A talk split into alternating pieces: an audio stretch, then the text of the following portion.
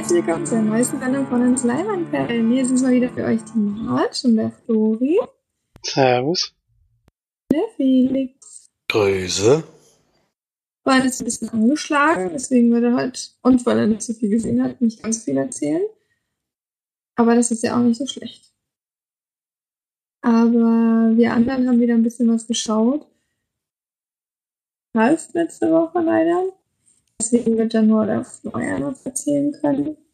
Aber ja, passiert.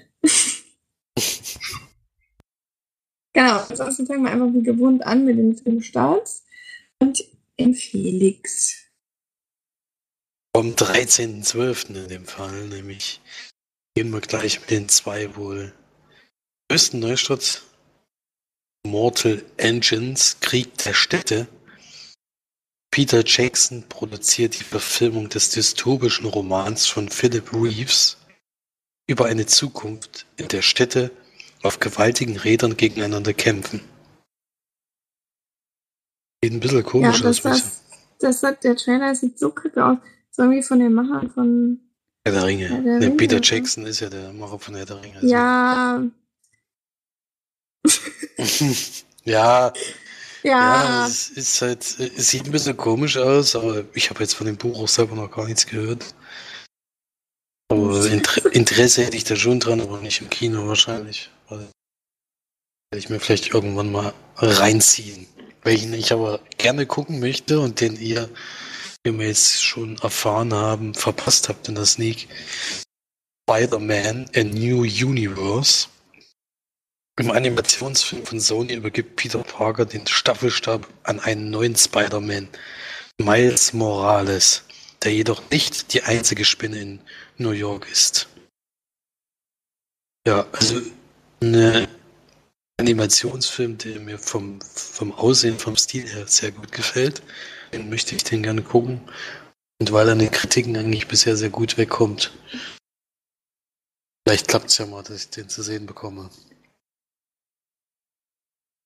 Dann haben wir schon einen Film, den Florian schon gesehen hat, auf den nordischen Filmtagen dieses Jahr. Der Gewinner aller Preise, nämlich gegen den Strom. Scharfzüngiges Drama aus Island um eine Umweltaktivistin, die mit Sabotageakten gegen die Industrie kämpft, bis plötzlich ein lang ersehnter Traum wahr wird.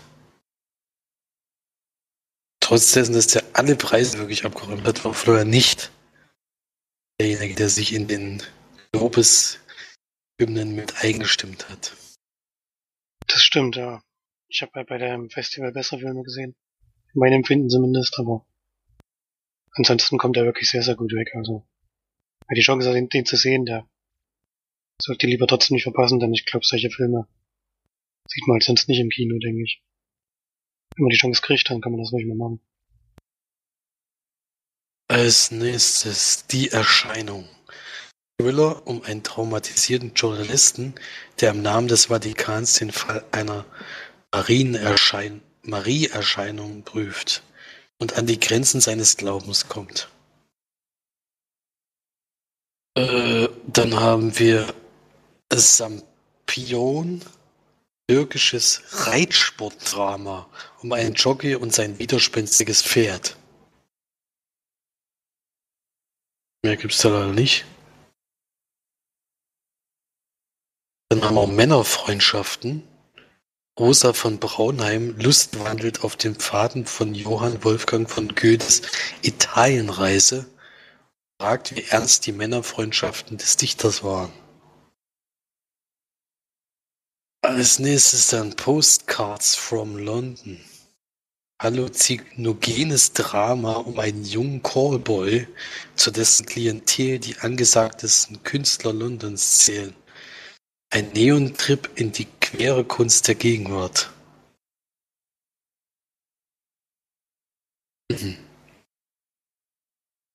Das wären normalerweise die Filmstarts, wenn mir nicht noch ein Film hier sehr erfreulicherweise ins Auge springt und den wird, wird sich Marge auch sehr, sehr drüber freuen, dass der jetzt nach Deutschland kommt. Nach drei Jahren, den haben wir vor drei Jahren auf den nordischen Filmtagen gesehen, unglaublich, und da war der eigentlich schon älter schafft es tatsächlich doch noch nach Deutschland.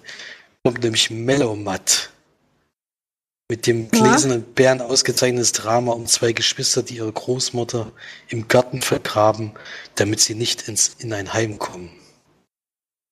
Ja. Das ist natürlich krass. Das ist Mhm.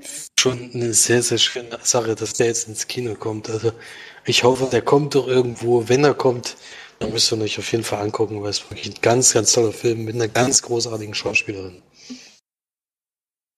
Ja, ja, das war ein sehr, sehr schöner Film. Vielleicht kann er dann zwei. Mal gucken.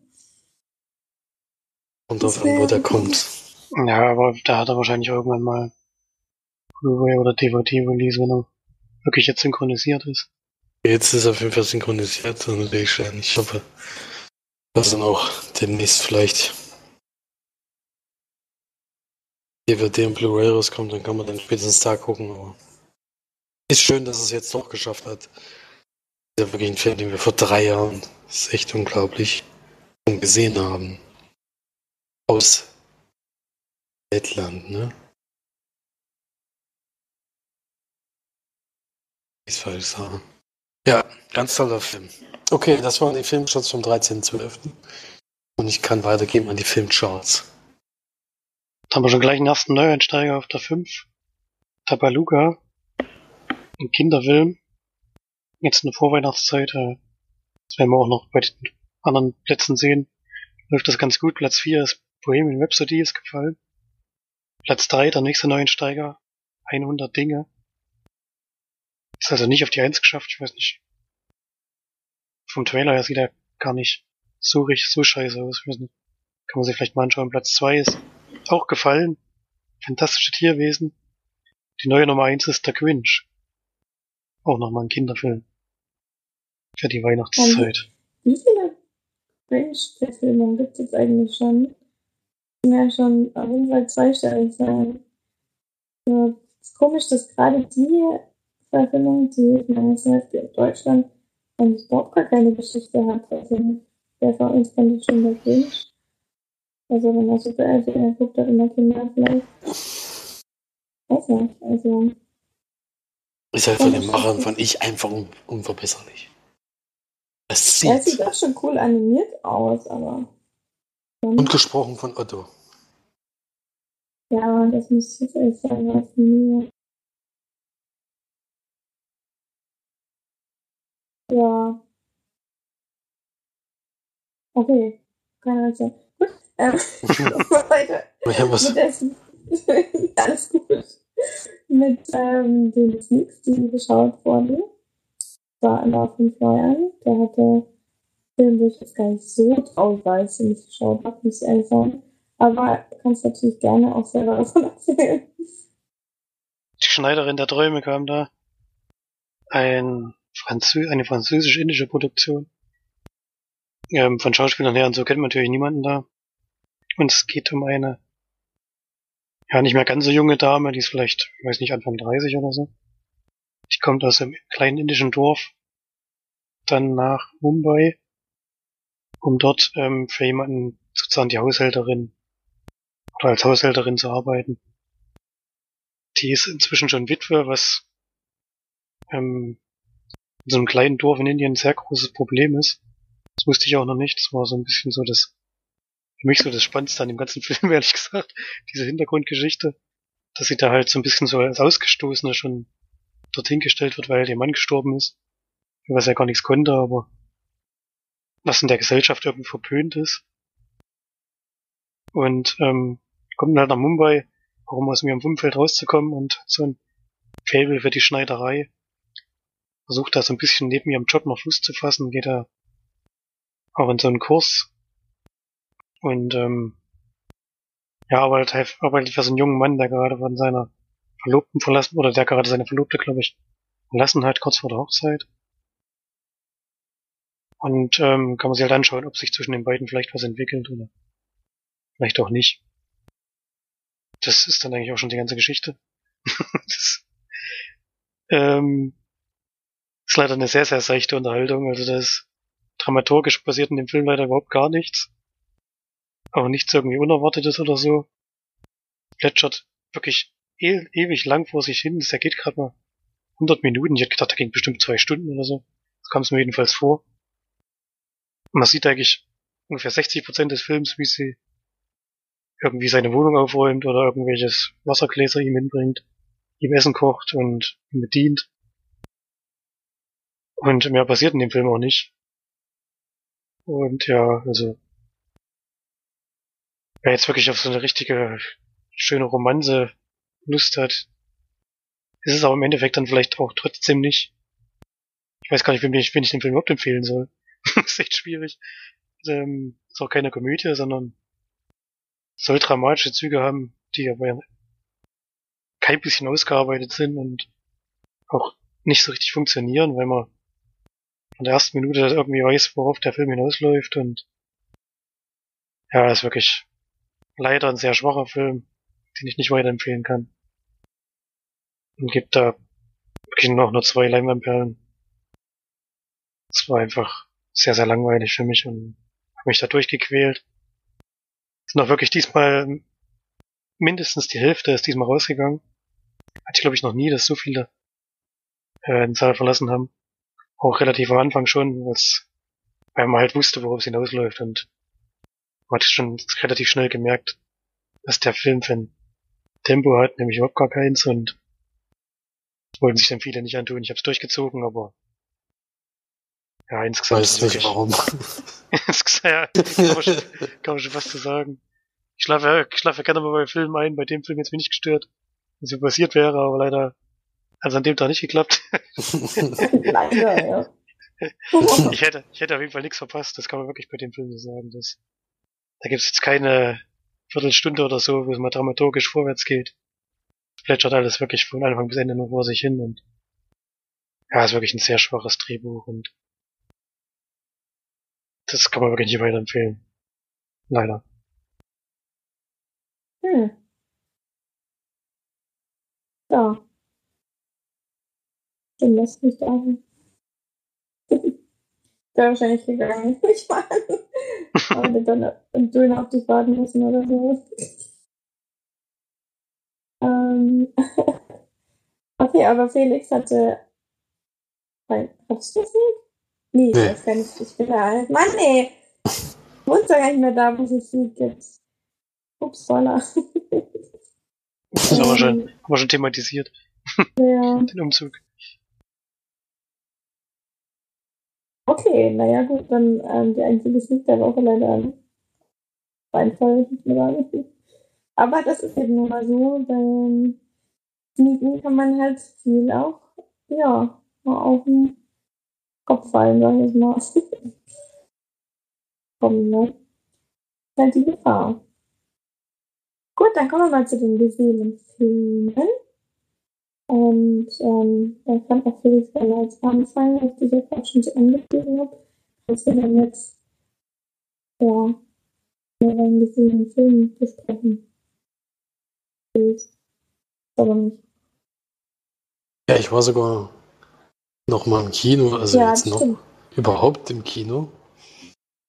Äh, denn ich habe das Kino hier, was in dem neuen Ort ist, auch gleich mal besucht. Äh, Äh, wieder funktioniert hat. Wenn es wieder funktioniert, leider ist es mit einem Saal nur, das ist ein Familienunternehmen, wo eben der Projektor wohl letzte Woche den Geist aufgegeben hat und da geht es eben nicht so schnell.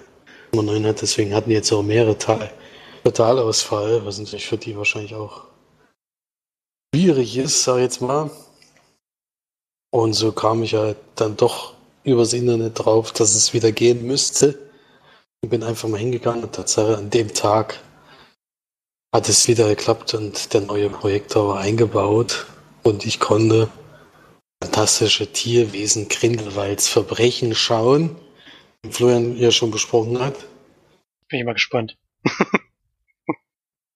äh, und jetzt das Story brauche ich glaube ich nicht sagen. Es äh, geht darum, dass Grindelwald gefangen, geworden, äh, gefangen genommen wurde im Ende des ersten Teils. Das muss man jetzt leider spoilern, wenn man vom zweiten erzählt.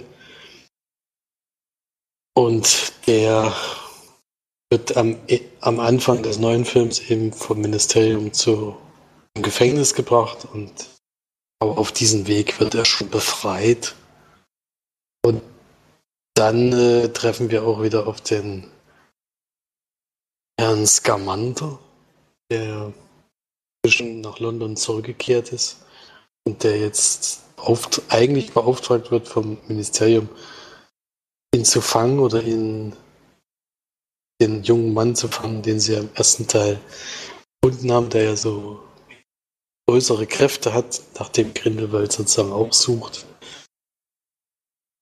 Und Der ist. Er ist, er ist gestorben im ersten Teil, aber es gibt wohl Gerüchte, dass er das überlebt haben soll. Und dass der nach seiner Familie sucht.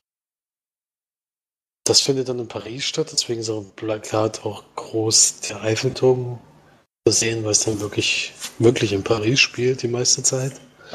Wir treffen wieder auf die Charaktere, die wir im ersten, ersten Verfilmung kennengelernt haben. Alle? Und auch den Nogel. Auch der Muggel ist wieder dabei. Das ist ja sozusagen dieser Wegbringer in diesem Film.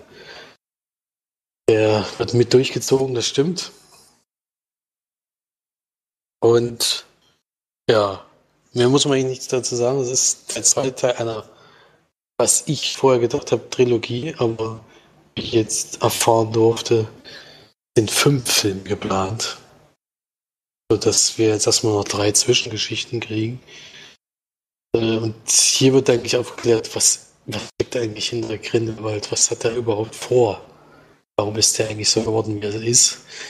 Wir haben ja in dem Buch die Jugendgeschichte von Dumbledore gelesen und haben da auch gehört, dass er da wirklich befreundet war mit Grindelwald und wirklich auch am Anfang mit ihm so ein bisschen sympathisiert hat und erst ab einem gewissen Punkt die politischen Interessen völlig auseinandergegangen sind, sodass sie eben ke- keine Freunde mehr sein konnten. Ja. Zwei. Ja. Hier möchte ich gar nicht dazu sagen, weil es ist ein Film, wo relativ viel passiert, vor allem am Ende natürlich. Ja. Einen großen Twist gibt, den man nicht vorhersehen kann. Kann ich schon mal sagen. Aber der auf jeden Fall einige Fragen aufwirft. Der Film wirft allgemein mehrere Fragen auf, die sicherlich in den Fortsetzungen dann beantwortet werden. Hm. Ansonsten, also mir hat mir der Film auf jeden Fall gut gefallen, weil äh, J.K. Rowling da echt schätzen gelernt habe in dem, was er sich in ihrer eigenen Welt ausgedacht hat. Das ist nicht so wie bei anderen Sachen, wo dann vielleicht mal eine Vorgeschichte kommt und dann ist so belanglos und völlig, völlig ideenlos gewesen. Das habe ich ja bei dem ersten Teil gefilmt, wo äh, ersten Teil gesehen, wo ich auch schon sehr kritisch war, wo ich gedacht habe, das kann einfach nicht mehr funktionieren und dann hat mich dann doch sehr positiv überrascht. Das positive Gefühl wird auch in dem zweiten Teil auf jeden Fall weitergetragen. Äh, was ich auch erstaunlich fand, ist, dass Grindelwald irgendwann zu dem Punkt kommt, wo er eben sagt, warum er das eigentlich macht. Und das fand ich eigentlich einen völlig nachvollziehbaren Grund, auch wenn er da natürlich den Leuten nur was vormacht in dem Fall. Aber das, was er eben dazu nutzt, ist natürlich absolut nachvollziehbar, dass das ein absoluter Kritikpunkt an der Menschheit ist. Äh, das hat mich sehr positiv überrascht. Und ja, es sind halt einfach sympathische Charaktere, die man im ersten Teil schon kennengelernt hat, die man eben nicht von den Büchern her kennt, trotzdem direkt irgendwie äh, mit denen mitfiebert. Das hat sich hier auch weiter fortgesetzt und wurde auch durch sinnvolle Leute ergänzt, finde ich. Deswegen hat mir das wirklich gut gefallen. Einzige, was, Was- mich. Was denkst du denn von dieser ähm, jungen Blonden, die da mit dem Muggel sozusagen angebandelt hat? Die fand ich halt in diesem Teil wirklich teilweise Ja, die fand das- die fand ich ein das- bisschen nervig und ein bisschen Die fand ich aber auch im ersten Teil schon ein bisschen schwierig, muss ich sagen. Das ist jetzt so der einzige Charakter, der jetzt vielleicht, ja, die so ein bisschen dümmlich rüberkommt die ganze Zeit. Das haben sie jetzt in Ja. zwei. Zum ersten Teil war es eher, eher naiv, würde ich sagen. Also sehr, Ja, das kann man vielleicht auch naiv nennen, aber wie die sich im zweiten. Teil aufführt, das ist schon ein Ja, bisschen, Im zweiten Teil wird es ein bisschen mehr, das stimmt. Das, das kann man vielleicht sagen. Überhaupt diese Konstellation auch mit diesem Muggel, der, der dem Menschen in dem Fall, der ja damit eingebaut wird. Weiß nicht, warum sie das gemacht haben so richtig. Der ist ja eigentlich nur so dieser, der so reingestolpert ist. Der ist im ersten Teil reingestolpert, im zweiten Teil hat eigentlich dieselbe Rolle nochmal. Kommt eigentlich überhaupt gar nicht klar mit der Welt, weil er dann natürlich überhaupt nichts mehr zu tun hat und eigentlich das alles gar nicht sehen darf, aber der wird so jetzt mit so durchgezogen. Das finde ich so einen der Kritikpunkte. Der zweite Kritikpunkt, das hatte ich auch mal schon gesagt, wir haben schon über den Film gesprochen. Sie hatten ja leider noch nicht gesehen, aber ich hoffe, Sie würden trotzdem noch gucken. Ist ja, dass, es, dass die Zauberwelt inzwischen so wahnsinnig überladen ist. Das ist ja bei diesen, wenn du bei diesen alten Harry Potter Filmen geguckt hast, ist halt im Hintergrund ein Bild, was sich bewegt, oder es ist mal eine Treppe, die sich dreht, oder was ich, also so Kleinigkeiten, die wirklich unauffällig im Hintergrund sind. Und jetzt ist das Bild wirklich so überladen von ganz, ganz vielen magischen Sachen, die überall rumfliegen, dass du gar nicht mehr hinterherkommst, was da überhaupt alles ist. Äh, das fand ich ein bisschen komisch, dass das jetzt so, so machen, weil das passt irgendwie mit den originalen Filmen nicht so ganz zusammen. Dieses völlig, völlig überzauberte sozusagen Welt, in der die da jetzt auf einmal leben. Und das ist, ja, ist das ja alles viel kahler, viel, äh, viel weniger Magie im Hintergrund, sage ich jetzt mal. Das ich jetzt ein bisschen schwierig. CGI. Nicht so viel CGI, ja. ja. Aber das sind so alles so kleinere Trickpunkte. Das, das, das, das, das jetzt so mega schlimm, das fand ich jetzt nicht. Es ist mir nur halt aufgefallen. Äh, und ja, ich finde, die Geschichte wird auf jeden Fall sinnlos, äh, sinnlos fortgesetzt, sage ich schon. Sinnlos fortgesetzt. sinnlos fortgesetzt. Ich finde aber trotzdem, dass man hier auch wieder merkt, dass es eben so ein Zwischenzeit ist. Und ich war ehrlich gesagt ein bisschen erschrocken, wo ich dann eben gelesen habe, dass das ein Fünfteiler wird. Weil ich jetzt ehrlich gesagt nicht genau weiß, was da jetzt noch passieren wird in diesen nächsten drei Teilen. Im nächsten Teil. In dem nächsten Teil hätte ich jetzt völlig verstanden, worauf es hinausläuft, weil das ja sozusagen auch damit endet. Aber so lasse ich mich jetzt wirklich überraschen und ich hoffe nicht, dass es dann irgendwann so ein ausgedehntes Ding wird, so ähnlich wie bei der Hobbit mit, seiner, mit seinem Dreiteiler, sondern dass die Geschichte dann wirklich auch noch was zu erzählen hat. Mehr zu erzählen hat als bis jetzt. Ja. Sie müssen es ja vielleicht nicht unbedingt mit Grindelwald enden lassen. Wenn es wirklich drei Teile dauert, bis der Endkampf kommt, aber ich weiß jetzt nicht, was das zwischendurch noch passieren soll. Das meine ich ja. Das ist ein bisschen schwierig, aber vielleicht kommt da noch was, aber dann für mich sieht es eher so aus, als wäre Grindelwald sozusagen der Voldemort von, von den ersten Tagen. Ach, es sind auch sieben Bücher im Endeffekt. Das ist ja, das ist, da lief es ja auch darauf hinaus. Ja. Mhm. Deswegen denke ich, wird er schon am Ende des fünften Teils erst kommen, aber mal gucken. Wir lassen uns mal überraschen. Wie gesagt, die J.K. Rowling weiß ja immer zu überraschen und das hat sie hiermit auch geschafft, denke ich. Und ist ein guter Film, ist nicht, finde ich nicht so gut wie der erste Teil, der hat mich, wie gesagt, sehr positiv überrascht. Aber trotzdem schön schaubar und ich mag diese Welt einfach, in der das spielt. Deswegen kann ich da 7 von 10 Leinwandperlen geben. Bei der Zusammenfassung hat es da einen kleinen Fehler drin, was gesagt. Ähm, mit Scamander von dem Ministerium nach Paris geschickt wird. Das stimmt nicht, der ist ja sogar gegen deren Willen dort. Naja, im Endeffekt wird er von Dumbledore, das war ein Satz, den ich dann eigentlich nachträglich noch machen wollte, den habe ich dann gehängt. Er lehnt es ab, natürlich, und es wird jemand anderes hingeschickt. Und er wird dann von Dumbledore im Endeffekt beauftragt, bitte guck doch trotzdem mal hin, dann, wenn nicht für die, dann wenigstens für mich. Hm. Ja, er ist halt so eine Figur, der ähm, irgendwie so sich noch nicht so richtig einordnen lassen will in dieses Ministerium. Das ist alles noch ein bisschen suspekt was da ab, abläuft. Es ist ja auch beide Seiten so, so ähnlich wie bei den Harry Potter Büchern, einfach undurchschaubar. Weil das, das Zauberministerium wird hier eben auch immer dargestellt als die sind auch nicht nur die Guten. Nee.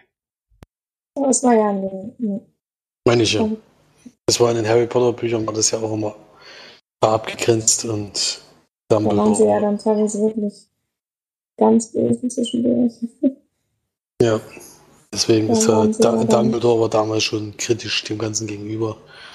Und das hat sich ja dann auch bis in die Gegenwart, in die Buchreihe dann auch fortgesetzt.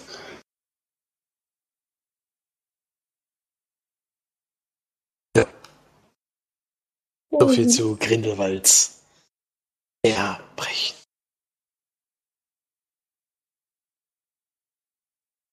Ja, ich muss mal Fall auch noch mal gucken, wann das wird. Gut, dann machen wir jetzt mit einem Film weiter, den äh, der Sleep damals hatte.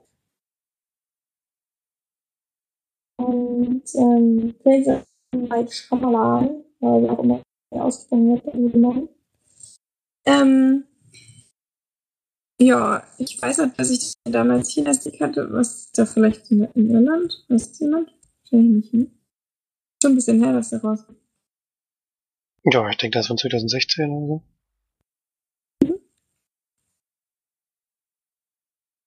Genau, geht eine Stunde 57. In der Hauptrolle James Mc McAv McAvoy. McAvoy? Wie ausgesprochen wird. Ähm, und dann in der Nähe war ja auch eine, ich, auch eine weibliche Hauptrolle. Anya Taylor-Joy. Die kenne ich auch vom Gesicht her. Ich weiß nicht, ob ich noch an sie erinnert. Weil die hat so ein totales, naja, so ein so ein, so ein Horrorfilm-Gesicht. Was ich meine? Also die könnte auch gut in. Das typische Opfer oder was? Nee, eher so die typische Psycho-Frau. Ach so. Ach, die hat auch in The Witch zum Beispiel gespielt. Felix, unser Lieblingsfilm. Oh, nee. Wahrscheinlich nicht denkst du es. Ja, ist ja quasi, also ich nehme es mal zumindest an, das Split ist ja quasi der zweite Teil ähm, von, ja, das kann man ja fast nicht zweiter Teil nennen, aber Eigentlich darfst du ist das das nicht jetzt schon sagen. ein Spoiler? Ach so, Das ist ist schon ein sehr mega Naja, Spoiler. naja, gut, der dritte Teil wurde nur schon angekündigt, deswegen. Ja gut, Ja, jetzt das ja, ist schon. das. Ich weiß nicht, ob es noch ein Spoiler ist. Stimmt. Also damals war es ein Mega-Twist. Ja, ich habe es ja schon gewusst, dadurch, dass ich den Trailer von Glass schon kenne. Aber ich fand jetzt nicht, dass es schlimm war. Ich fand es trotzdem geil, wie es geändert hat. Aber egal, es, das greife ich ja schon vorweg. Ähm, die Geschichte ist eigentlich sehr einfach, denn ähm, James Mc McAvoy hat quasi 23 Persönlichkeiten, ist ein ziemlich durchgeknallter Typ und nimmt drei Mädels mit zu sich nach Hause. Das ist so ein schönes Wochenende. Hat's auch gefragt, alles gut. Ja, genau. Best best Ähm. Friends. und hat sich dann unterhalten mit seinen 23 Persönlichkeiten. Nee, also ganz ähm, sowas nicht. Sie hat, die drei Mädels wollten nicht unbedingt dort mit hin und auch nicht da bleiben. Und er hat sie dann quasi gekidnappt und dort behalten. Und das Ganze läuft eigentlich darauf hinaus, dass es, ähm, oder beziehungsweise das, ähm, die Rolle von James McAvoy nicht nur 23 Persönlichkeiten hat, sondern 24 und seine 24. Persönlichkeit ist das Beast, was ähm, quasi von allen 23 Persönlichkeiten dann angedroht wird, dass es bald ausbricht und bald kommt und dass sie sich darauf wappnen sollen, ja. Quasi eine Art Psychofilm, Psycho-Thriller, würde ich jetzt mal sagen, der ähm, eine ganz es ist eigentlich wie eine Art Kammerspiel, in einem ganz engen Raum spielt und ähm, ja, um jetzt meine Bewertung ein bisschen mit einfließen zu lassen, der das Ganze nicht so schön ausnutzt. Also es ist eigentlich, mh, was man schon relativ häufig, wenn man jetzt Horrorfilme gerne schaut oder guckt, schon relativ häufig mal gesehen hat, zumindest das Setting war jetzt nichts Neues und ähm, auch wie ähm, quasi mit dieser ganzen Situation umgegangen wird. Kam jetzt nicht irgendwie was total weltspektakuläres bei raus. Bisschen gewundert hat, wenn man von äh, Shyamalan ähm, schon ein bisschen mehr gewöhnt ist. Jetzt sehe ich auch gerade, dass der da mitspielt. Ja. Night Shyamalan spielt Jay. in dem Film. Ich hab, erinnere mich aber null an den. Erinnert ihr euch noch an so einen kleinen Kinder?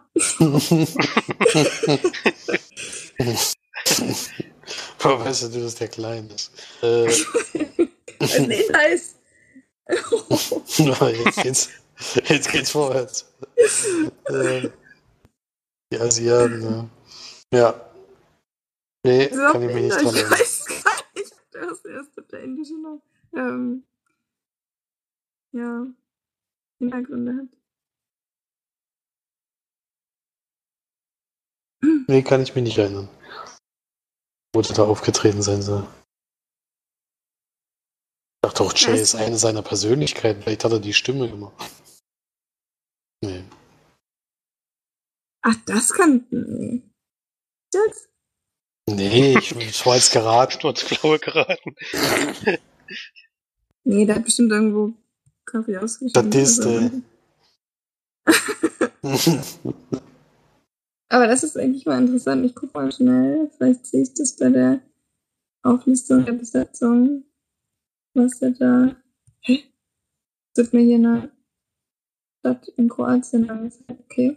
Ich glaube, das ist nicht. Ach, naja, gut, ich gucke gleich nochmal, wenn, ähm, wenn ich meine Bewertung gesagt habe. Genau. Also, ich, mich hat der Film schon gefesselt. Es ist halt schon ein interessantes, interessantes Ding und ein fettes Ding. Was ich lustig fand, was ich auch durch Florian dann noch gezeigt habe, ähm, ist, dass ich einen kleinen Filmfehler entdeckt habe. Man sieht nämlich einmal die, den Schatten der Kamera, was ich cool fand. Ich finde auch, dass ähm, James McAvoy das Ganze sehr gut spielt. Er hat ja wirklich ziemlich krasse ähm, Charaktere in sich sozusagen, die alle so ein bisschen, ja, ein bisschen andere Charakterzüge haben und manchmal wechselt es nur von zum Beispiel von einer Frau zu, äh, ich nicht genau, ob es eine Frau war, aber vielleicht war es auch eine Frau, aber die quasi, ähm, wie ich es verstanden habe, ähm, Künstlerin ist oder Mode, was und auch zeichnet und das ist nur so ein relativ kleiner Unterschied, aber man merkt sofort, dass es eine andere Persönlichkeit ist. Mhm. Besonders, weil man in einer Szene des Films quasi alle Charaktere nacheinander. Und da finde ich das, das finde ich schon ziemlich beeindruckend, wie er das macht. Ähm, aber Hat er nicht alle Charaktere? Auch, na, nicht alle, aber die, die man kennt, sozusagen. Ja, das Die war ja das, was ich, das das, was ich kritisiert habe. Dass man das Gefühl hat, sie haben halt einfach nur irgendeine random Zahl eingeworfen. Wie, wie viele Persönlichkeiten er hat. Um halt irgendwie so einen Wow-Effekt zu bekommen, aber im Film sehen wir vielleicht, ich weiß nicht genau, sechs oder sieben Persönlichkeiten. Viel mehr sind's ja nicht. Ja, da muss ich allerdings auch sagen, finde ich, ich finde es an sich nicht schlimm. Ich finde es schon, ähm, wir hätten nicht unbedingt 23 machen müssen, aber vielleicht hat das Ganze ja am Ende dann auch wieder einen Sinn. Wir wissen es ja noch nicht, es ist noch nicht vollendet. Aber ich hätte es auch viel zu überlassen gefunden, wenn ich da wirklich 23 Charaktere. Ja, das ist, das Ähm, kritisiere ich, das kritisiere hätte. ich auch nicht. Sie hätten halt einfach sagen können, Hm. zehn oder so, das reicht ja. Ja, musst gut, ja nicht weißt ja noch übertreiben. nicht, ob es vielleicht noch einen, noch einen Hintergrund hat. Man weiß es ja noch nicht. Das ist ja das Noch ein Schöne. Megatwist. von M. Night Shyamalan, dass man da nicht weiß, es, alles hat ja immer irgendwie irgendwo einen Sinn bei ihm.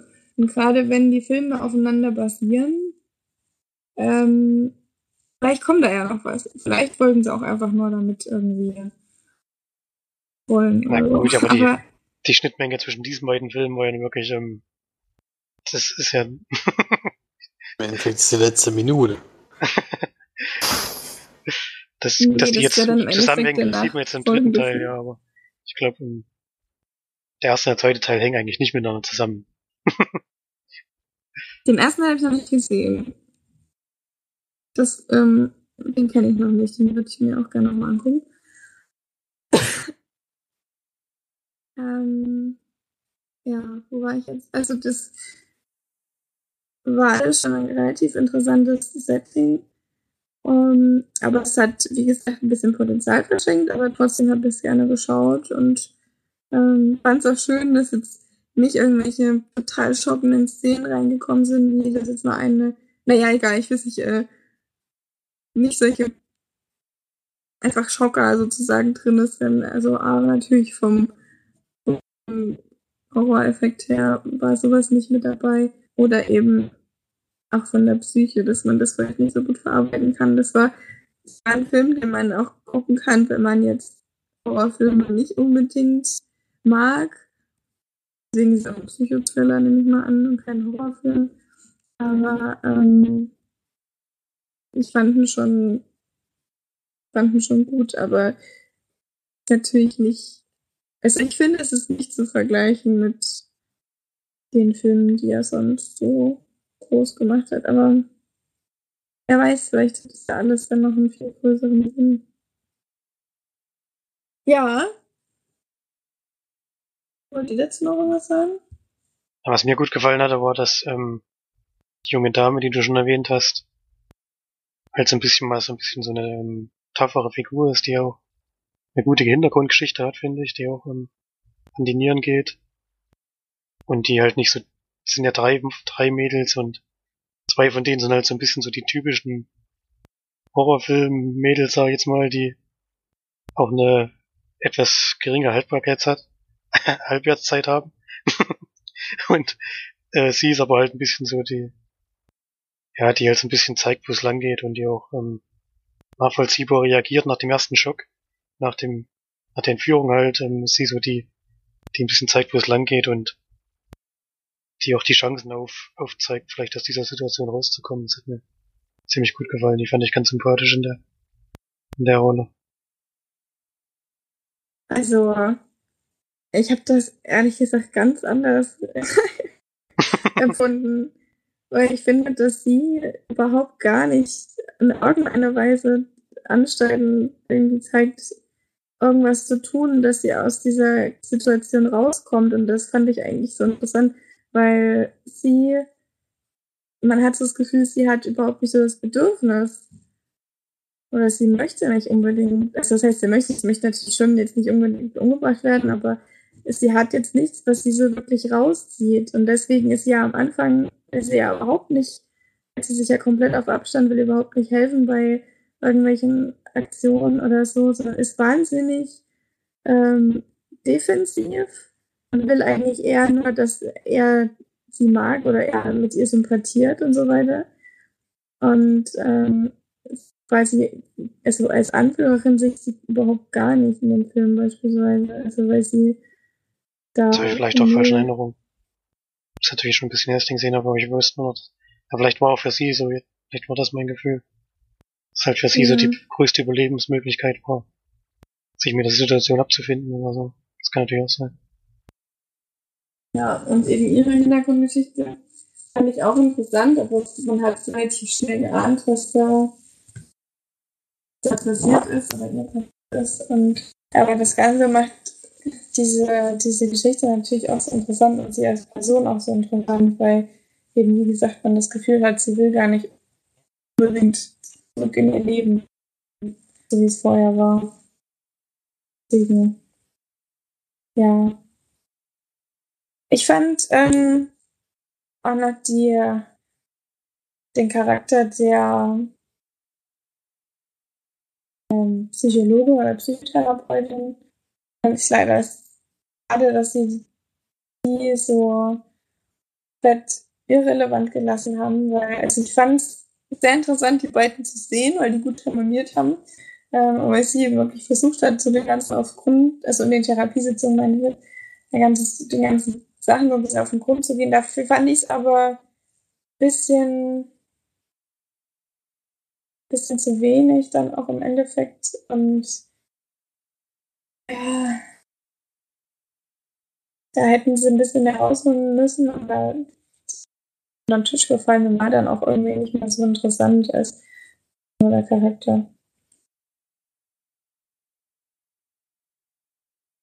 Ja, aber trotzdem alles in allem ein cooler Film.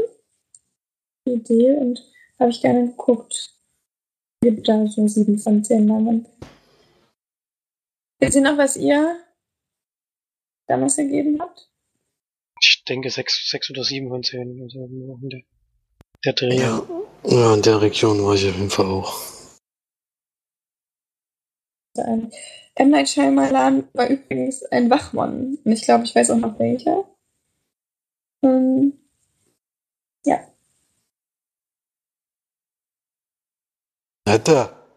Na da, na dann, Hab Felix, jetzt bist du mal bekannt. dran. Ich, ich bin nicht nochmal dran. Du hast gar nicht noch mal was geguckt? Nee. Feuerei. Geht halt mal ins Kino, da sind wir fertig.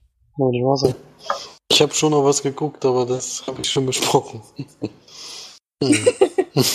Nochmal geguckt, schon wieder Transformers. nee. Nee, ich Potter? habe Solo geguckt. Ja, stimmt, nicht. Ach, siehst du, ich habe nicht geguckt. Scheiße, verpasst. Ich hab's dir noch gesagt. Ja, da hattet ihr mir da noch geguckt. Na gut, dann Florian, hau raus. Ich habe noch einen schönen Actionkracher mir angeschaut. äh, Olympus Has Fallen habe ich geguckt. Von Antoine Fuqua. Wusste ich gar nicht, dass der den gemacht hat. nee, warum das denn? Ja. Warum der den gemacht hat oder warum ich den geguckt habe, Nein, warum der den gemacht hat. Beides wahrscheinlich. das verstehe ich auch nicht so richtig. Äh, der Hauptrolle hat, der Hauptrolle hat Shower Ähm. Butler. Den habe ich auch geguckt. Der ist ja was in Irland, glaube ich. Äh, nicht London ist Fallen, hast du doch gesehen, oder? So, das kann sagen. Olympus ist Fallen ist da, wo das, wo das Weiße Haus eingreifen. Ja, genau. Und es spielen rel relativ viele bekannte Schauspieler mit, war ich auch ein bisschen überrascht. Viele bekannte Gesichter, Morgan Freeman zum Beispiel, Aaron Eckhart spielt den Präsidenten. Und worum geht's? Jabba Butler ist der, ja, so der persönliche Sicherheitsberater vom Präsidenten am Anfang des Films. Dann passiert aber ein Unfall und die First Lady verstirbt dabei. Und Jabba Butler wird dann abgesetzt, weil er halt er war, war zwar im Grunde fast schuldlos, aber Präsident wird halt immer wieder an die Szenerie erinnert, wenn er ihn sieht und deswegen muss er den Posten aufgeben, arbeitet aber irgendwie weiter einen völlig anderen Job, was ich überhaupt nicht verstanden habe. In der Nähe vom Weißen Haus. Ist da irgendwann zum Schreibtisch, äh, anscheinend irgendwas, was er überhaupt nicht gelernt hat, aber irgendwie der Schreibtisch längst jetzt auf einmal. und der koreanische Präsident ähm, kündigt sich an oder Ministerpräsident oder was das da ist, weiß ich nicht. Ähm, Im Weißen Haus einen Besuch abzustatten. Und bei diesem Besuch gibt es einen Terroranschlag und das Weiße Haus wird auch gestürmt. Präsident wird auch gekidnappt. Trevor Butler geht über die Straße von, se von seinem Schreibtischjob, krallt sich irgendwo in die Knarre und dann geht's voran. und mehr braucht man der Story auch nicht zu sagen. Es ist dann halt ein Actionfeuerwerk, Ballerei, coole Sprüche, sehr seltsame Charaktere, die auch nicht immer, nicht immer besonders nachvollziehbar handeln und äh, ja, es ist halt so ein Hirn aus Action-Anfilm. Mehr will der auch Fall. Der Film wird der Secret Service Präsidenten sich mit Abstand am intelligentesten anstellen. Wenn man auf einen Eingang mit einer Gatling Gun schießt, dann sollte man auf jeden Fall nacheinander da rauslaufen, damit dann auch jeder, jeder einzeln von der Gatling Gun erschossen wird. ja. Das haben die bestimmt bei, bei dem jahrelangen Training alle gelernt. Ja. Ja, es sind Ja. mehrere, mehrere solche Szenen drin, wo du dich echt an den Kopf greifst. Weiß ich, woran ich mich noch erinnere, ist, dass da CGI eingebaut wird in dem Film. Das sieht so katastrophal aus. dass Dafür hat es anscheinend kein Geld. Ja, aber als Ich hatte Action, keine Lust auszugeben dafür. ich glaube, sollte so eine Art neues Stirb langsam werden. Das ist nicht, hat nicht ganz geklappt. Nee, dafür ist es dann noch zu abstrus, viel zu viele Kämpfe. Auch bei Stirb langsam gibt's ja in der Weg gar nicht so viele Schießereien oder so. Das wird halt inzwischen nicht so dazu. Bei Stirb Ich hab langsam? langsam zwei, äh, eins geguckt. Da gibt's schon einige Schießereien, du. Ja, da gibt's einige, einige, ja, aber da hast du Olympus Has Fallen noch nicht gesehen. Naja, Das ist aber ja- das, Das ist ja eine 90-minütige Ja. Schießerei, kannst du ja sagen. Also, das ist ja nichts anderes aber da mehr. hatten sie ja noch nicht so, so die Möglichkeiten wahrscheinlich damit. Ja, aber dafür ist es schon, dauert schon ordentlich immer rein, du. Also. Ja, trotz, trotzdem für mich jetzt nicht ganz, nicht mehr ganz so vergleichbar, war natürlich eine andere Zeit. Das ist, ist klar. Ja, ich meine, der Film funktioniert für das, was er machen will, funktioniert er schon. Der ist halt ein riesen Actionfeuerwerk. Aber wenn man da jetzt mal zwei Minuten drüber nachdenkt, ähm, fallen natürlich so viele Lücken auf und fällt da ziemlich viel ab. Das Lustige ist, dass ich mich tatsächlich als Einspruch an diesen Film immer noch erinnern kann. Weil ich mich damals so kaputt gelacht habe über die Szene. Und zwar telefoniert der Shara Butler mit dem Bösewicht und sagt zu ihm, wir, spiel wir spielen ein Spiel und das heißt Fuck you und du fängst an. Das war ja nicht damals so dumm, dass ich übelst lachen muss. Da- Das kann ich mir bis heute sogar noch merken. Also da ist sogar wa- was in Erinnerung geblieben bei diesem unglaublichen Film. Ja. ja, wie gesagt, man kann den gucken, wenn man so einen schönen Hirn aus Actionfilm sehen möchte. Äh, wer jetzt auf tiefgründige, tiefgehende Storys steht, muss da einen Bogen drum machen. Ich glaube, der macht den Film auch nicht an, du. nee, der hoffentlich, denn dann wird er hier nur enttäuscht. Ich habe heute mal Lust auf so einen richtig tiefgründigen Film. Dann mach ich doch mal eine Possessed voll an. Lustig ist, dass er damals ziemlich zeitnah mit White House Down kam. Ja, was ungefähr jetzt jetzt die gleiche Story ist, aber Was eigentlich eins zu eins derselbe Film ist, das ist echt erstaunlich. Was, äh, wenn den, also die beiden sind, sind sich schon sehr ähnlich. ja, und da gibt's halt auch solche Szenen, die ein bisschen sauer aufstoßen, wenn so eine Ministerin oder so rausgezerrt wird, so fürs Selbstmordkommando und dann irgendwie, ich weiß nicht mehr genau, was er gesagt hat, aber es war auf jeden Fall so geschwülst amerikanisch, da kann mir schon wieder bald die Galle Also patriotisch ist er gar nicht.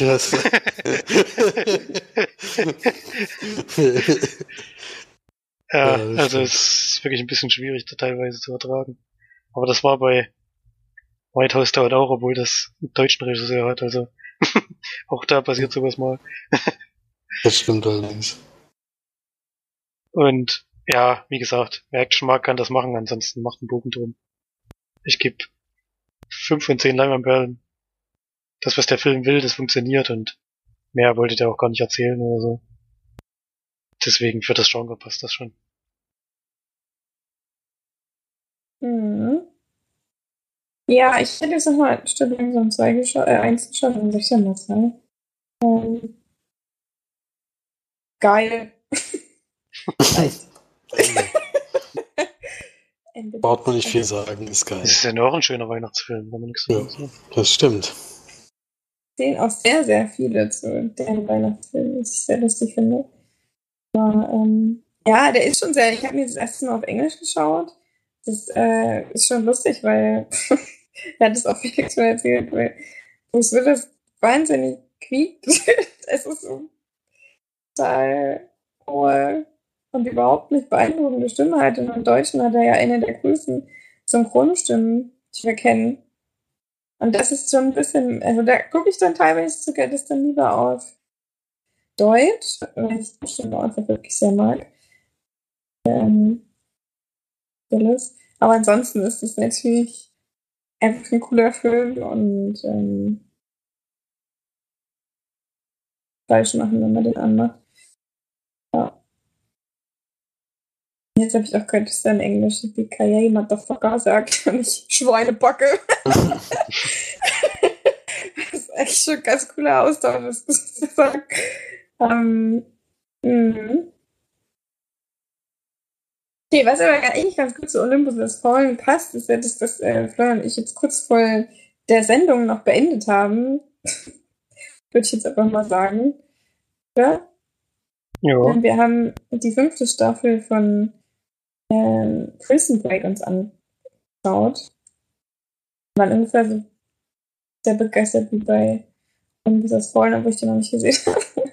Aber ähm, wer die ganze Serie nicht kennt, der hat auf jeden Fall verpasst, weil die erste Staffel eine der spannendsten und coolsten Staffeln ist, oder Serien ist, finde ich, ich meine auch, die es gibt auf dem Markt, ähm, die allerdings wirklich sehr lange ist, also können jetzt immer gemeint irgendwie 24 Folgen. Schon auf jeden Fall eine Hausnummer. Hm. Jetzt haben wir die fünfte Staffel angeguckt. Und allgemein geht es eben darum, gerade in der ersten Staffel, dass Michael versucht, seinen Bruder aus dem Gefängnis rauszuholen. In der zweiten Staffel ging es dann darum, diese Fliehen. Staffel. Weiß ich nicht mehr. Nochmal zu nachher zum anderen Knast da irgendwo. Wie, was meinst du jetzt? Dritte Staffel waren sie wieder im Gefängnis auf jeden Fall. Dritte Staffel Ach, da war eher in diesen Mexik in der Mexikaner? Nee. Nee, es war irgendwo Hawaii oder so. Also Gefängnis außerhalb, das war aber nur so eine halbe Staffel, die ging nur zwölf Folgen, glaube ich. Und dann die dritte Staffel, da sind sie ja dann wieder in den USA zurück. Und die hat jetzt sogar nur acht Folgen, die letzte Staffel. Die letzte Staffel ist war. relativ kurz, ja. Zum Glück, muss man nachhinein sagen. Das ist doch voll gut. Das kann ich verstehen. Nee, also es ist jetzt dann in der fünften Staffel so, dass Michael ja im Gefängnis ist, aber quasi, ich sag jetzt mal, wollt. Und aber er dann nicht mehr rauskommt und dann sein Bruder versucht, ihn rauszuholen. Aber das Coole an dieser ganzen Geschichte ist eigentlich, dass Michael so ein wahnsinniges Brain ist und äh, immer irgendwelche krassen Pläne schmiedet und immer A, B, C, D, E, F, G Pläne hat und äh, die dann auch alle irgendwie klappen. Und der Staffel ist es halt, man merkt, ich meine, Felix hat schon erzählt, dass die ein halbes Jahr, bevor die Serie rauskam sogar? Nee, da hätte sie ja noch drin. Nee, das war jetzt auch nur, war relativ spät, dass die Zeit, äh, wo jemand entschieden hat, es soll noch eine Staffel kommen, die Zeit, wo es dann rauskam, war sehr, sehr kurz. Dass da gar nicht so viel wahrscheinlich an einem Drehbuch oder sowas gearbeitet werden konnte. Also gab vielleicht eine Idee, die dahin kam und die haben gesagt, ja, komm, dann machen wir noch eine Staffel. Das, das zieht nochmal der Name. Und ich finde, ich hatte halt das Gefühl, dass überhaupt nicht darüber nachgedacht wurde, wie man das jetzt vernünftig weiterführt, sondern einfach nur schnell, schnell und dann die Leute gucken es ja sowieso. Ja, das äh, kann man wirklich sagen. Man sollte den allen, die vielleicht auch schon das vorher kennen und vorher schon nicht ganz so angetan waren von den weiteren Staffeln, sollte man auf jeden Fall stark davon abraten, das sich anzutun, denn ähm, ich habe mich da wirklich nur durchgequält jetzt gerade und ich habe mich über so viel so sehr aufgeregt. Es gab so viele, wirklich viele ähm, Situationen, die überhaupt nicht erklärt wurden oder einfach in den Raum gestellt. Da ist was passiert und dann im nächsten Moment war es dann irgendwie nicht mehr so. Keine Ahnung. Das hat man, hatte man wirklich mehrfach. Und die Charaktere sind mega uninteressant, auch die, die neu dazukommen. Wirklich, also bei den, na gut, bei den Staffeln davor hatten die natürlich auch Zeit zu entwickeln und bla. Aber ähm, bei den Staffeln davor, die Charaktere waren viel interessanter und auch sympathischer oder auch eben unsympathisch. Es ja eine Figur gibt, die einem wirklich nur unsympathisch ist und die man komplett hasst und widerlich findet, ähm, die in der ersten Staffel aber so grandios ist. Ähm, deswegen, das fehlt komplett und man hat wirklich das Gefühl, dass äh, das so dahingeschrieben wurde. Und es ist eigentlich wie ein elendig langer, schlechter, klischeehafter Actionfilm. Ähm, weil eben auch jede Szene schon zehnmal gesehen wurde. Es ist nichts Neues dabei. Es ist wirklich nichts Innovatives. Ähm, Michael jetzt am Ende den Boss ausgetrickst hat, war auch völlig kriegerig. Also sowas, sowas Schlechtes habe ich noch nicht gesehen, glaube ich. Ähm, habe ich auch noch gar nicht mit Felix diskutiert, ich klären haben. Ja. ähm, ja, also ich war keine Erwartungen, wurde enttäuscht. Das ist schon immer sehr schlecht. ja, also es ist wirklich Katastrophe. Es ist wirklich so, das, das Drehbuch ist Katastrophe. Die, wirklich einmal ist es Schießen, Verstecken, Schießen, Verstecken, Schießen, Verstecken. Ähm, dann Über drei der oder vier Folgen geht es. Genau. dann wieder fliehen, fliehen, fliehen, fliehen und dann wieder schießen, verstecken, schießen, verstecken und dann angreifen. so ungefähr kann ich die ganze Folge, die ganze Staffel zusammenfassen. Und, ähm, ja. Nee, das war gar nichts. Äh, Würde ich auch keine Punktzahl geben, sondern da schon große Punkte geben. Ähm, mich hat es dann größtenteils im Kino genervt. Ja. Schaut's euch nicht an. Auf keinen Fall. Also. Macht einen Bogen drum. Ja, das Ding haben sie jetzt totgeritten. Das war wirklich, das war nur noch auf Geld, Geld einnehmen an, angelegt. Das merkt man auch wirklich von der ersten bis zur letzten Minute. Das ist ja, weil ich habe dann immer zu March gesagt, was jetzt in der nächsten Folge passiert oder was in der nächsten Szene passiert, wie sich welche Situation auflöst. Weil man es halt schon zehnmal gesehen hat, und zwar immer eins zu eins das, was, was wir uns so gedacht haben oder was wir uns so gesagt haben. Weil halt nichts drin ist, was einen irgendwie überraschen könnte oder so das ist dann einfach zu wenig für so eine eigentlich mal innovative Serie, was es gewesen ist. Und das ist halt so was voll, verkommen, was einzig und allein aus Geldgründen noch eine Daseinsberechtigung hat und das ist für mich dann einfach zu wenig. Wir haben es jetzt leider trotzdem geguckt, weil, weil ich mag die, ich mag die Serie, Serie eigentlich, ich finde auch, es gibt Staffeln, die sind wirklich schwach, aber insgesamt hatte ich trotzdem immer meinen Spaß. Bis auf die letzte Staffel jetzt, die war wirklich durchgehend teilweise nicht zu ertragen. Also sehr schade, finde ich. Ja, das ist sehr schade. Na, vor allem, weil ähm, auch die Sprüche oder die, die, die Konversation zwischen den Charakteren so schlecht waren, so stupide und schon 10.000 Mal gehört.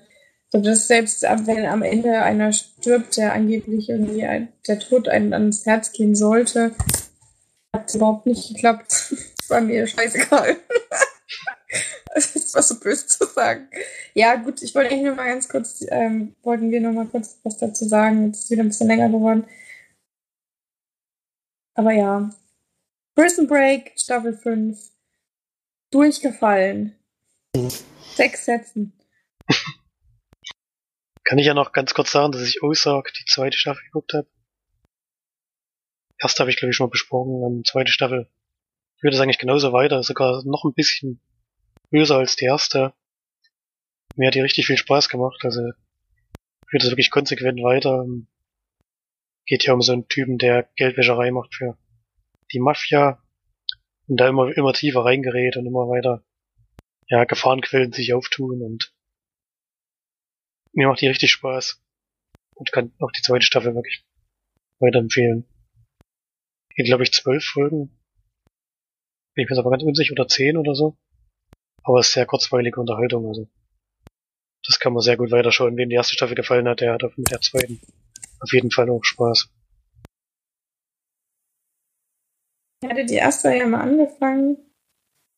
Sie mir gar nicht zugesagt. Ich weiß auch nicht warum. War eigentlich ist es ja ein interessantes Thema. Aber irgendwie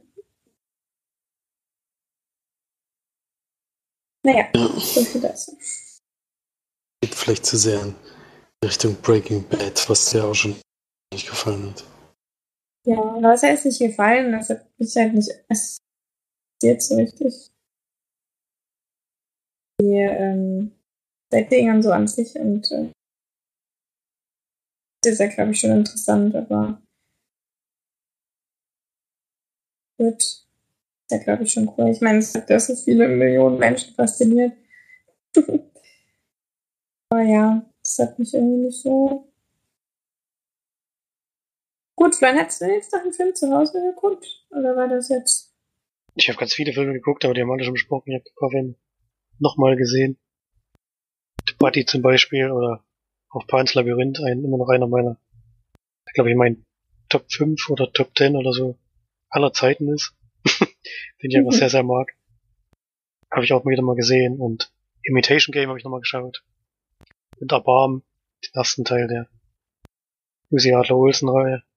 Den kann man auch wirklich immer, immer wieder sehr, sehr, sehr gut gucken.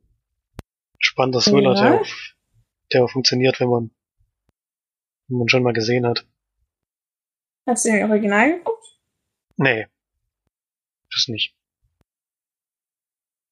Das ist, glaube ich, immer mit dem Mein Dänisch, mein Dänisch ist so schlecht. Nee, aber es gibt doch einen amerikanischen und einen originalen Film. Also einen Von Erbarmen, nee. Verwechselst das gerade mit Verblendung. Ja, Ja, Erbarmen, dann halt das. Erbarmen ist der in, aus Dänemark.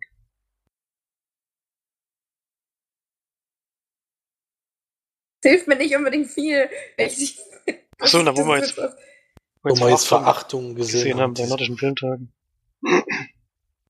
Aber den gibt's doch im.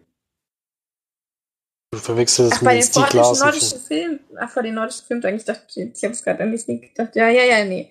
Ähm, ja. Genau. Das war. Ja, okay, nee, können wir gleich nochmal drüber reden. Egal, ähm, tut mir leid für das Zugestanden. ähm, Ja, es sind auf jeden Fall vier Filme, die man weiterempfehlen kann, aber haben wir schon besprochen, deswegen jetzt nur. Den gucken wir es auch normal, normalerweise nochmal. Also guckt Genau. nicht unbedingt schlechte Filme nochmal. Das Außer stimmt. Transformers. Das machst du. So, Davon, davon distanzieren wir uns. genau.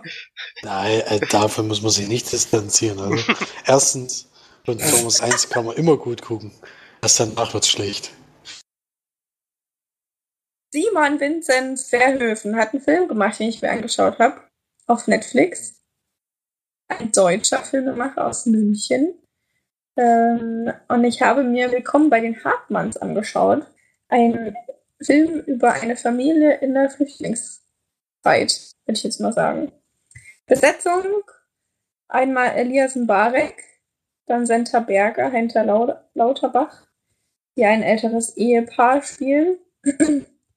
Brian David Fritz, der den Sohn spielt. Und dann kommt die absolute Besetzungskrönung, der Höhepunkt der ganz, ganzen Films. Und Paulina Proschinski hat äh, auch äh, tragende und wirklich wunderschöne Rolle im Film. die Tochter des benannten Ehepaars. Elias Marek ist quasi noch so ein lebhafter Uwe Ochsenknecht spielt noch mit. Das war auf jeden Fall auch der sieht auch wirklich aus wie, also er spielt dort einen, ähm, sagt man, so einen Schönheitschirurgen und der könnte wirklich, der passt da nicht besser rein in diese Rolle. Der ist eklig, der ist wirklich scheiße, der ist unangenehm, unsympathisch und der sieht auch aus, der ist bestimmt schon zwei, dreimal operiert worden in seinem Gesicht. Den Botox hat er, glaube ich, auch. Und er ist wirklich, der passt so gut in diese Rolle, wie es wäre wirklich in echt so, es wäre sein echtes Leben. Aber allgemein erstmal das, ähm, also die Besetzung fand ich wirklich grandios, muss ich sagen. Mal kurz zu sagen, obwohl ich ihn selber jetzt nicht mag. allgemein zur Geschichte. Wir lernen ein älteres Ehepaar kennen, was äh, sehr betucht ist, sag ich jetzt mal. Ähm, Heiner Lauterbach spielt nämlich einen, ja, guten, ähm, ja, Chirurgen, der aber ein normaler Chirurg ist, kein Schönheitschirurg, sondern Vollchirurg oder so. Jede, was weiß ich. Auf jeden Fall operiert er. Und seine Frau zu Hause haben, ja, sind eben ein älteres Ehepaar, sind sich nicht unbedingt mehr, sind nicht mehr die rosigsten Tage, sag ich mal. Und ähm, die will sich dann eine Aufgabe suchen und findet das so ein bisschen in der, so in der Flüchtlingsgemeinschaft, möchte eigentlich lieber allerliebsten Deutsch unterrichten. Ähm, da gibt es aber momentan keine, ja, kein Bedürfnis für und deswegen sagt sie sich dann, wir nehmen mir einen Flüchtling mit nach Hause und bringen ihn quasi bei uns unter. Dann, äh, ja, Ehemann ist da nicht unbedingt ähm, pro, würde ich jetzt mal sagen. Und weil er eigentlich ein bisschen so gegen diese Flüchtlingszuwanderung ist und so weiter. Und die beiden Kinder, also Florian David Fritz und Nina Roschinski, da auch eher ein bisschen ja, abgeneigt. Aber Senta Berger setzt es durch und dann kommt Diallo in die Familie und der Film zeigt dann eben, wie das so ist in einem bürgerlichen deutschen Haus und wie das dann so ist, wenn ein Nigerianer dort mit reinkommt mit seinen Lebensart und Weise, sag ich jetzt mal. Film, der eigentlich von der Thematik her relativ interessant ist und auch vielleicht auch wichtig, dass äh, Filme sich damit äh, beschäftigen oder befassen. Ähm, 116 Minuten ist ein bisschen lang, aber ansonsten finde ich, macht der Film also nicht alles falsch. Es gibt ein paar Dinge, die ich nicht mag oder die, die mich auch ähm, den, den Film rausgezogen haben. Der ähm, Florian David Fritz Charakter hat zum Beispiel einen Sohn, der die ganze Zeit, äh, der irgendwelche Hip-Hop-Videos dreht und die ganze Zeit wirklich so versucht, in so einem Gangster-Slang zu reden, das mir total auf den Sack geht. Und ähm, Brian David Fritz hat dann auch so einen Zusammenbruch, der irgendwie überhaupt nicht so richtig reinpasst in den Film.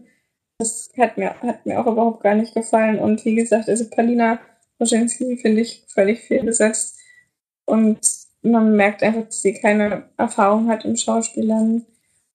Das Sachen ziehen einen da einfach komplett wieder raus. Wenn die das so ein bisschen von diesem grimmischen, also grimmigen Ehepaar gelassen hätten, vielleicht noch mit den Kindern, die auch so ein bisschen skeptisch sind, und dann diese Zusammenführung mit den Flüchtlingen, wäre das alles wahrscheinlich ein ganz, ganz schöner Film geworden, aber so ist es ähm, eher ein Durchschnittsfilm, würde ich jetzt mal sagen.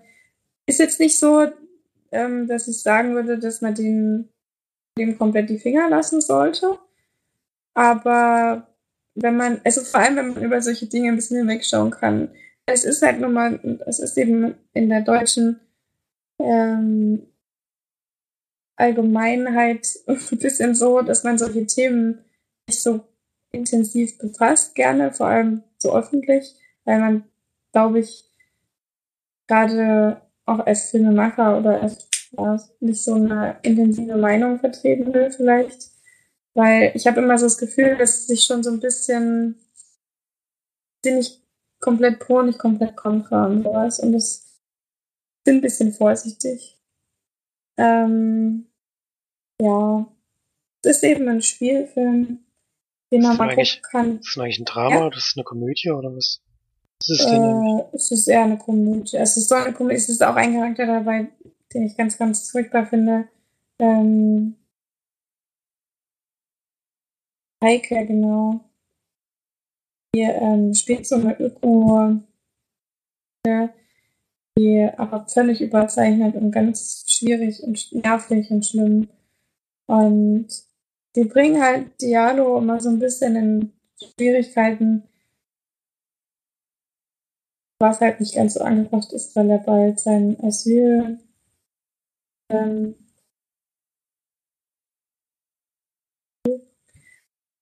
dann äh, will sich das spoilern. Aber man kann den mal gucken, vor allem wenn man sich mit so einem Thema ein bisschen auseinandersetzt. Aber man muss halt wirklich sehen, sind viele Klischees drin. Es ist nichts großartig Besonderes und es ist eben ein deutscher Film, der sich versucht, so ein bisschen, ja, ein harten Thema zwar, also ein wichtigen Thema zwar anzunehmen, aber das Ganze nicht so dann auch eher auf Wert legt, die ich jetzt ganz schön finde. Ja, aber kann man sich auf Netflix mal angucken. Gibt also Oh, schwierig. Allerhöchstens 5 von 10. ja, weniger würde ich jetzt nicht unbedingt. Ist mal ein deutscher Film, der mich nicht nur genervt hat. Immerhin. Hat den einer von euch schon gesehen? Also Florian schon mal nicht? Ja. Felix, ja gut, das ist jetzt Käse, den zu fragen, weil den hat er auf jeden Fall nicht gesehen. Ist er noch da? Ja. ja. Kurz eingeschlafen okay. und jetzt ist er zurück. nee, interessiert mich genauso viel wie Bibi und Tina, der Film. Wohl der soll ja für die Filmgeschichte ein unglaubliches Meisterwerk sein. Also, da würde ich das mir nochmal überlegen, du. Ja. Nee, danke. Okay. Ich denke mal, das reicht für heute auch, oder? Oder wollt ihr noch was besprechen? Also ich habe nichts mehr. Ich bin durch. Ich habe auch nichts mehr. Schön. Dann ähm, haben wir Kommentare gehabt. Kommentare. Ja, gute Überleitung zu. Bibi und Tina, der Film. Stefan hat nämlich geschrieben, das Filmrätsel hat sie auch nicht lesen können, äh, hat sie nicht lösen können damals. Was wir in allerletzter Sekunde noch gelöst hatten. Da ist sie hängen geblieben. Und sie findet es immer am schönsten, wenn sie nach einer, nach einer langen Suche ein Erfolgserlebnis hat und das Bild irgendwie rausbekommt. Aber sie findet es dies Jahr auch, es ist wirklich richtig schwer. Teilweise stimmt das ja. Ich, Erik hat am letzten Sendung gesagt, er hat diesmal nicht nach Schwierigkeitsgrad geordnet, sondern einfach, es kommen 24 Bilder. Und ein paar sind richtig schwer, ein paar sind leichter, aber die Reihenfolge ist zufällig.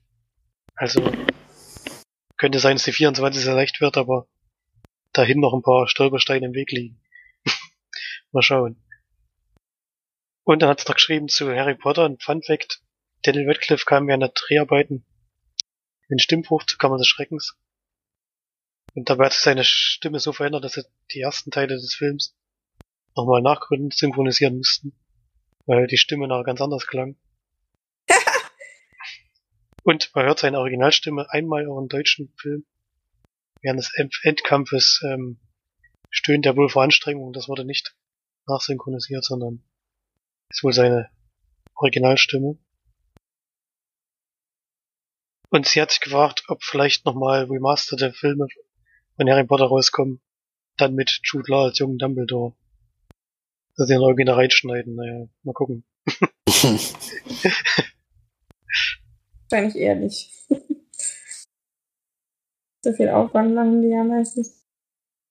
Ja, und Jude Law ist äh, immer noch in jedem dritten Film zu sehen, deswegen hat er nicht so viel Zeit. Finde ich jetzt gar nicht. Wo hast du denn jetzt großes Sehen? Ich hatte das mal in einem Trailer, da war er mit dabei, aber ich frage mich nicht nach dem Filmtitel. Gut, wenn du jeden dritten Film sagst, dann musst du jetzt aber auch ja. Es war natürlich eine Übertreibung. What? Sagen wir drei Filme im Jahr, das reicht auch schon als äh, Zeitfresser, fürchte ich. What? Dann, ähm. Hab ich geschafft. Ähm, ja. Ansonsten, schöne Adventszeit. Tschüss. Tschüss. Tschüss.